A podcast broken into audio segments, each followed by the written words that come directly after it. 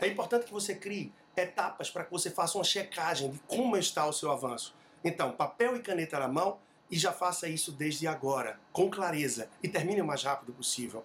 Crie um checkpoint, um ponto de checagem em março outro em junho, outro em setembro, para que você possa perceber se está avançando no bom ritmo, se está muito devagar diante do que você gostaria de estar, ou se até mesmo nem saiu do lugar e precisa engrenar ou adiar esse objetivo. Afinal, alguns talvez realmente você não tenha saído do lugar, outros você deve ter avançado muito rápido e outros talvez você precise acelerar um pouco para chegar onde deseja. Se você sonha e você planeja, é completamente possível você realizar às vezes a gente tem que mexer um tempo, um pouco no fator tempo, no fator prazo, esticar, jogar para frente, adiar para o outro ano, antecipar, acelerar mais, mas sim é possível chegar. Corra atrás e faça acontecer para esse ano que está começando. Que seja bem-vindo 2021. Leandro Trajano, personal financeiro. Você pode encontrar mais sobre o meu trabalho no Instagram, arroba personal financeiro. Até a próxima.